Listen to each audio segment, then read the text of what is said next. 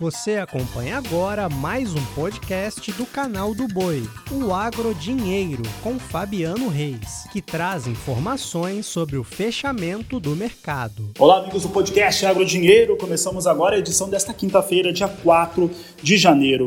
Olha só, hoje nós vamos falar a respeito de boi gordo e também sobre soja, que voltou a recuar na bolsa de Chicago, até por conta do foco na América do Sul.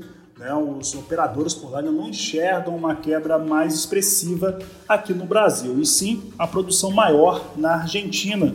E os dados oficiais brasileiros do Departamento de Agricultura americano que informam de uma safra razoavelmente cheia aqui no país. Olha só, soja de Chicago hoje fechou março a 12 dólares e 67 centes o bushel, queda de 0,78%. Maio, 12 dólares 76 centes o bushel, queda de 0,70%.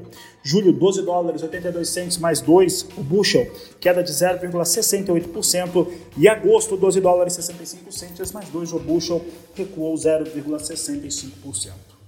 Mudo de assunto agora para falar de mercado de boi gordo e para falar um pouco também a respeito das expectativas para esse ano de 2024. Para falar a respeito deste assunto, eu converso com Alcides Torres. Desejo a você, Alcides, e a toda a equipe da Scott um ótimo ano novo, um ano novo de sucesso, de realizações e, claro, muita saúde. E já começo te perguntando se o ano de 2024 será mesmo melhor que o ano passado para o pecuarista brasileiro. Boa tarde, Alcides, seja bem-vindo. Boa tarde, Fabiano. Da mesma forma, um feliz 2024, com saúde, bons negócios. Bom, vou te dizer que 2024 deverá ser melhor do que 2023.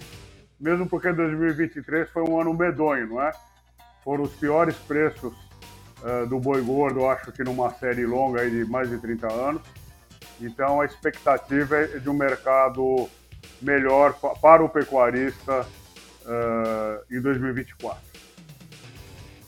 Muito bem, Alcides. Agora, falando especificamente aí de algumas situações que nós temos, já começamos o ano, encerramos 2023 assim, começa 2024 com um cenário de preços firmes para a arroba do boi gordo na maior parte das praças produtoras brasileiras, incluindo principalmente a praça de referência São Paulo e também outras praças de relevância.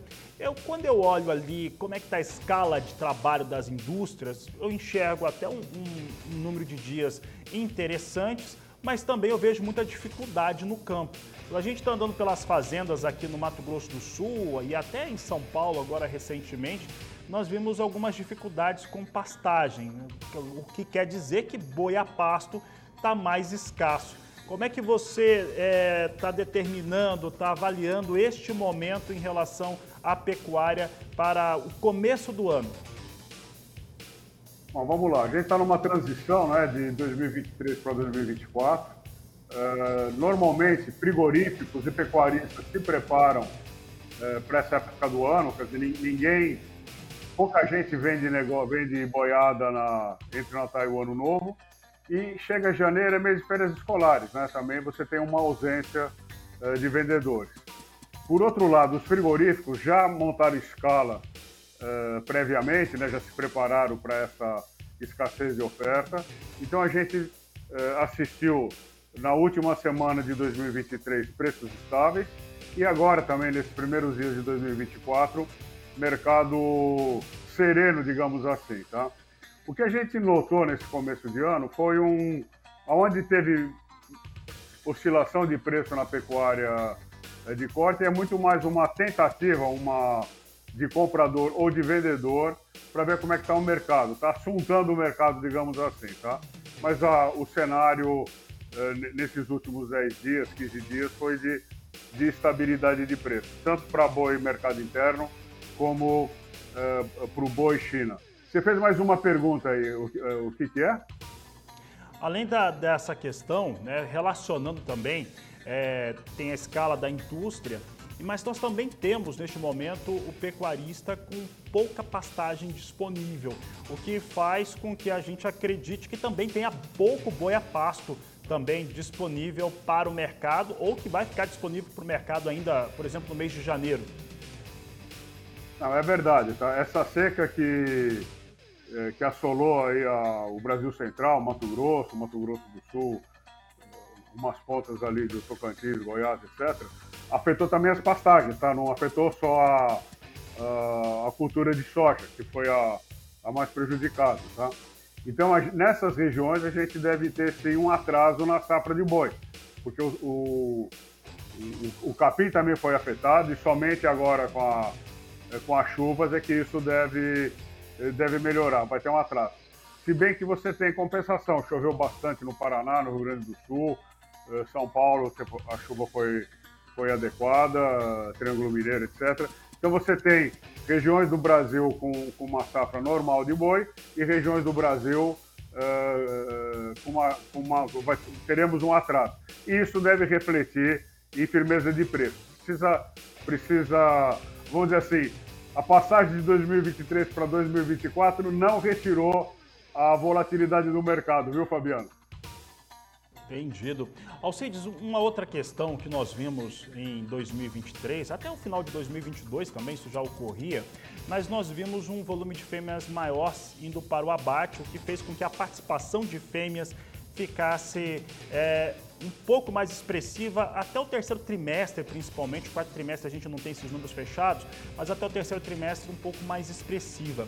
Essa tendência com uma pecuária que tende à estabilidade em 2024, ela para, dar uma estancada ou ela deve continuar neste ano?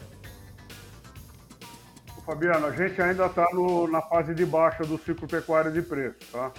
Uh, então, a, o que a gente imagina que vai acontecer que a oferta de matrizes em 2024 eh, continua alta, mas não tão alta como em 2023, tá? Uh, a gente tem um. Isso acontece em ciclo de alta ou de baixa.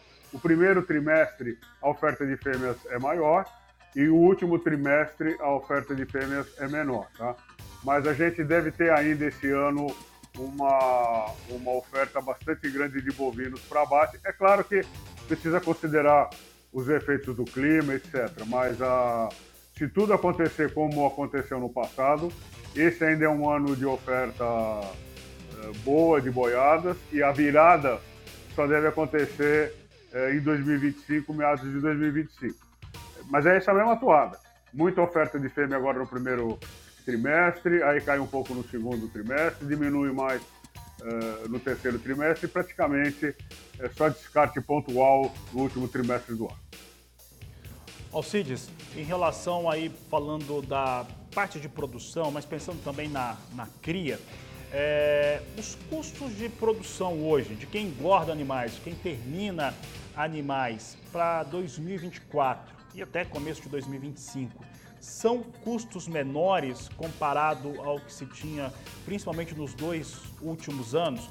Principalmente falando da aquisição de boi magro, falando da aquisição de bezerros e até de outros insumos para os animais. O que, que eu estou querendo dizer? O valor da arroba, é, comparado a alguns anos de pico, ele é verdadeiramente, é, é fato, ele está menor, mas o custo de produção ele também pode estar menor, falando do ponto de vista financeiro? É, a, o custo de produção caiu, tá? Se você considerar que o, o, o próprio bovino é 60%, 70% do custo, então você teve uma queda eh, da cotação dos bovinos para reposição. A relação entre a cotação da arroba do boi gordo e a cotação da arroba dos bovinos para reposição é quase de um para um. Isso significa que a, que a correlação é muito forte, tá? E até eu acho, viu, Fabiano, que o melhor momento de comprar reposição aconteceu lá em maio de 2023. Ah, é, 2024 ainda é ruim? Não. 2024 ainda é uma. É, ainda dá tempo de, de comprar a, a roupa barata para esperar o ciclo de alta que vai acontecer 2025, 2026, tá? E o custo dos demais insumos também caíram. Caiu o preço do milho, da soja, dos farelos, é, de maneira geral. Então, o custo de produção caiu. Na verdade, 2023 é, foi muito ruim para o criador, que vinha de anos fabulosos, 2022 2021, mas é, foi bom para o recriador, para o invernista, porque ele, ele comprou bovino, com bovino de reposição com preço muito baixo. Tá? E assim é a pecuária, dizer, enquanto alguém chora, alguém sorri, não é? Então, é, apesar da cotação da arroba do boi estar num preço baixo, ainda eu tive oportunidade de, de repor o meu, o meu estoque de arroba com preço convidativo. Tá? Ainda, ainda tá bom, mas o melhor já passou, viu, Fabiano? Tá certo. Alcides, Alcides, ano passado, dá para dizer que nós tivemos, nós tivemos, claro, animais oriundos de confinamento, mas foi um volume menor do que habitualmente nós vemos, principalmente naqueles meses onde você tem maior escassez, final de outubro, mês de novembro. 2024 pode ser diferente, isso gerar alguma espécie de concorrência também e encarecer, por exemplo, o boi magro? Não, eu, eu, Olha, o confinamento é uma questão de oportunidade, não é? Mas você tem confinamento estratégico, você tem confinamento contínuo, você tem várias formas de confinamento. É, na verdade, o que a gente apura é a intenção de, de, confinar. E, e, já é mais ou menos estável no Brasil, um número variando entre 5 milhões, 5 milhões e 500 mil cabeças confinadas, tá? Então, eu não acredito em uh, em depressão uh, no confinamento esse ano, mesmo porque a, a, a, a, a gente teve até uh, modificações no perfil, sabe? hoje você tem muito mais pecuarista entregando o boi para Boitel, para terminar no Boitel, e ele fica cuidando ali só da, da cria da recria e, e, elimina um monte de problema de gestão. Então a gente teve é, é, durante a pesquisa você precisa tomar cuidado, porque o, o pecuarista fala assim, não, eu não vou confinar esse ano. Mas ele mandou o boi dele para um boitel, sabe? Então, no final das contas, a quantidade de gado confinado, normalmente o mercado já está já tá contando com essa quantidade de boi e, na verdade, essa boiada é vendida antecipadamente. É assim como acontece com a soja. Então, 50%, 60% do rebanho é, que está confinado, ele já está negociado lá para frente, tá? Não sei se eu respondi a sua pergunta, mas é mais ou menos isso. Maravilha, Alcides. Alcides, vou aproveitar e trazer aqui alguns questionamentos de, de telespectadores que estão nos acompanhando. E o Cláudio Jardine, de Alta Floresta, no estado do Mato Grosso, ele está dizendo o seguinte, que as informações que tem lá no Mato Grosso são de uma escala de abate um pouco mais elevada, mesmo com os cenários de estarem mais limitados Aqui estou supondo que ele está falando a respeito de pastagens. Este cenário ele deve perdurar por quanto tempo aí no estado do Mato Grosso, por exemplo, Alcides? Olha, é, vai depender aí do. Se bem que ele está na alta floresta ali, que é o nortão, né, Cláudio? Ali chove mais do que. Ali, ali chove, né? É, eu acredito que um período de 45 dias de, de chuvas regulares você já está com tudo normalizado, né? O capim reage rapidamente a, a, a boas condições de desenvolvimento botânico, né? É, mas eu não acredito em, em fortes depressões de preço na, uh, em plena safra, apesar da seca, viu? O que vai acontecer, sim, é um estrangulamento, que não é o caso lá de Alta Floresta, é um estrangulamento do período de, de semeadura do milho, né? Tem gente ainda plantando soja, para você ter uma ideia, né? Então, uh, com relação a, a, ao milho, sim, você tem um cenário preocupante. Mas com relação à, boiada, uh, não. Eu, eu não. eu não apostaria em, em uma elevação acima da, uh, do esperado em função do período de seca. Eu acredito no atraso. Tá? Mas justamente em janeiro é um mês em que o movimento do mercado é menor. Tá? Então é preciso acompanhar para que essas uh, nossas opiniões sejam confirmadas ou desmentidas pelo mercado. Alcides, uma última questão, essa aqui é do Roberto Petroli, de Alcinópolis, aqui no Mato Grosso do Sul. E o Roberto questiona qual que é o valor de arroba de equilíbrio que nós devemos ver no Brasil. Ah, essa é a pergunta que vale um milhão, viu? Ô Roberto, é... são vários sistemas de produção, tá? Mas vamos considerar preço de São Paulo. Eh, quando a cotação da arroba estava 190, 195, 195 reais, era impossível, tá? Era gravoso, o pecuarista trabalhando com prejuízo. Agora, 240, 250, uh, já tem negócios até 255, pelo menos de fachada, tá? Uh, então a gente acredita que o negócio é viável, tá? Então vamos dizer que o ponto de equilíbrio para São Paulo uh, varia entre 245 e 255, mas tem que fazer a conta aí para sua propriedade. Obrigado, Alcides Torres. Um grande abraço a você e um grande abraço a todos que acompanharam esse podcast Agro Dinheiro. Voltamos amanhã, sexta-feira. Você acompanhou o podcast Agro Dinheiro. Para mais informações, acesse o nosso portal sba1.com. Até a próxima!